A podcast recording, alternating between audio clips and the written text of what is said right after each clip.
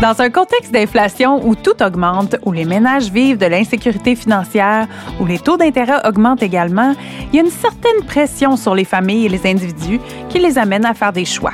Ce qui est encourageant, c'est que les statistiques semblent montrer qu'en temps de crise comme celle qui nous touche actuellement, les besoins augmentent, mais la solidarité des personnes qui ont les moyens de donner aussi.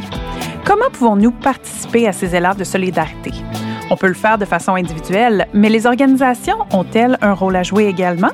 Nous parlerons de cela aujourd'hui avec notre invitée Catherine Tardy. Alors, bonjour Sébastien. Bonjour Ashley. Et bonjour Catherine. Bonjour. Bonjour Catherine, c'est le fun de t'avoir avec nous aujourd'hui. Avant de commencer, peux-tu nous parler de ton rôle? Qui es-tu Catherine? Oui, tout d'abord, merci beaucoup pour l'invitation. En fait, euh, je suis la responsable du, du, beau programme de philanthropie chez IA Groupe Financier. Donc, euh, pour nous, c'est vraiment fondamental de redonner à la communauté.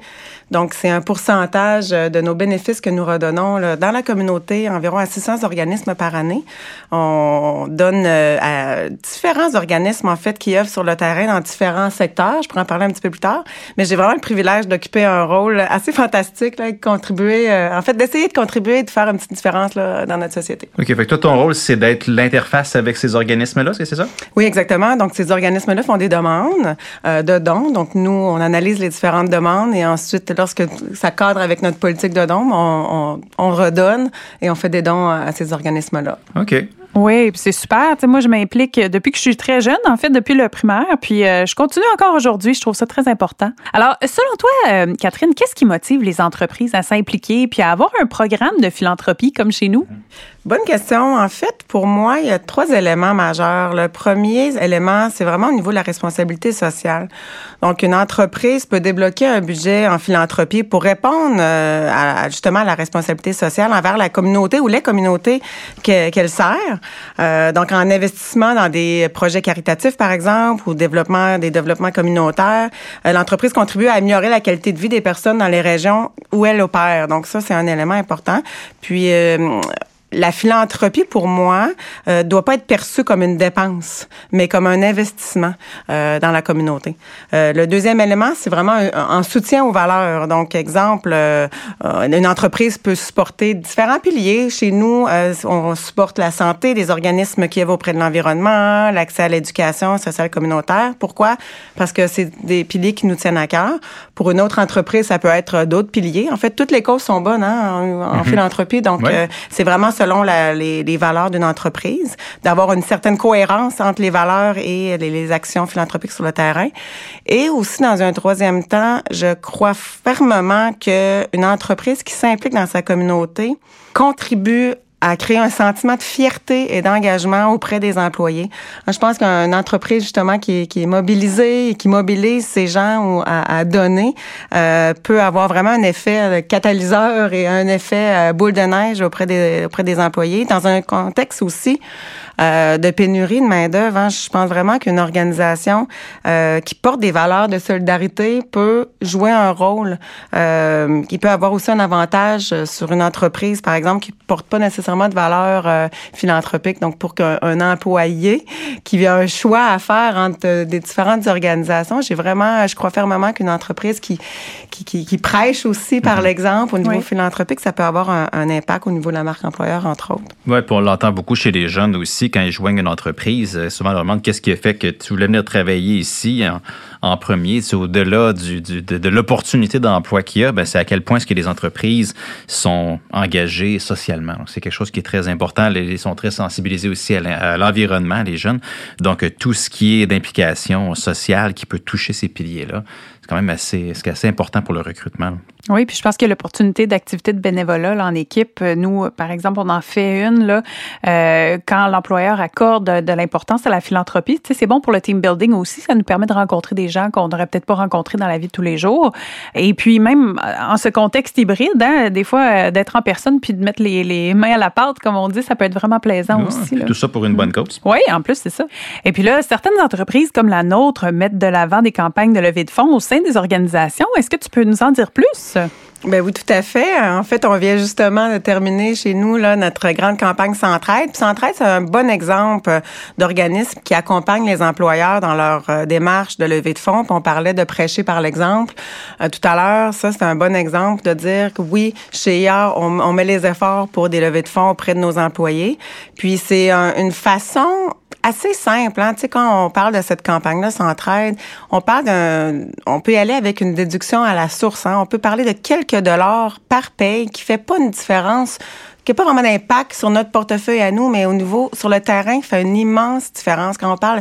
Ça, peut être dans des petites entreprises ou dans des plus grandes. Il n'y a pas vraiment, euh, c'est pas important. L'idée, c'est de mobiliser ces troupes, d'essayer de faire une différence tous ensemble.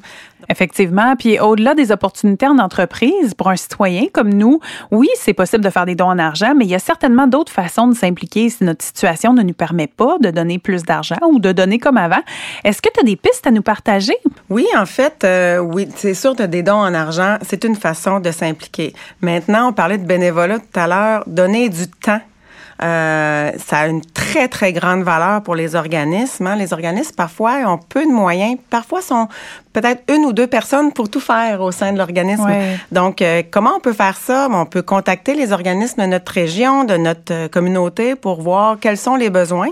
Euh, dans un contexte d'inflation, justement, comme, comme on parlait au début, euh, ça met vraiment de la pression sur les organismes qui ont justement un peu de moyens. Donc, ça donner du temps peut vraiment donner de l'oxygène à ces organismes-là. Puis, si je peux me permettre une, une expérience personnelle, j'ai mon garçon qui avait fait une, du bénévolat au, au sein d'une banque alimentaire, la Bouchée Généreuse à Québec, pour le nommer. Puis, euh, il avait fait 3-4 heures, juste 3-4 heures. Puis le directeur m'avait dit, Catherine, pendant ces 3-4 heures-là, moi, j'ai pu faire autre chose. J'ai pu aller cogner à des portes, aller chercher des dons additionnels. Donc, vraiment, il y a des besoins.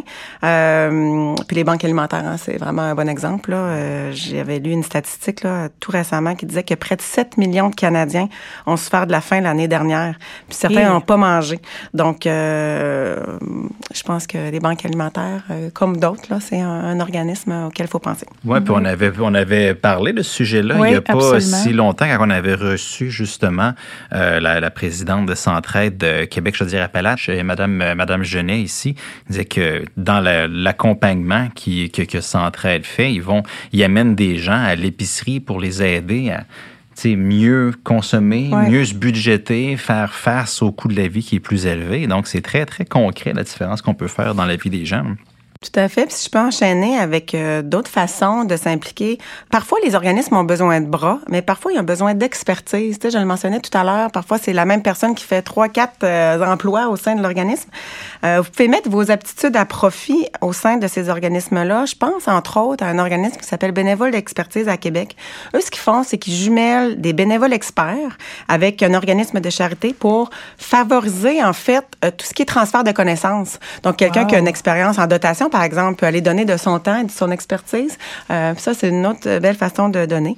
Euh, on pense aussi au tutorat, au don de sang, au don de plasma. Là, c'est, c'est, c'est pas, ça requiert pas de, de sous, de dons en argent. Des besoins, il y en a beaucoup. Exact, exact.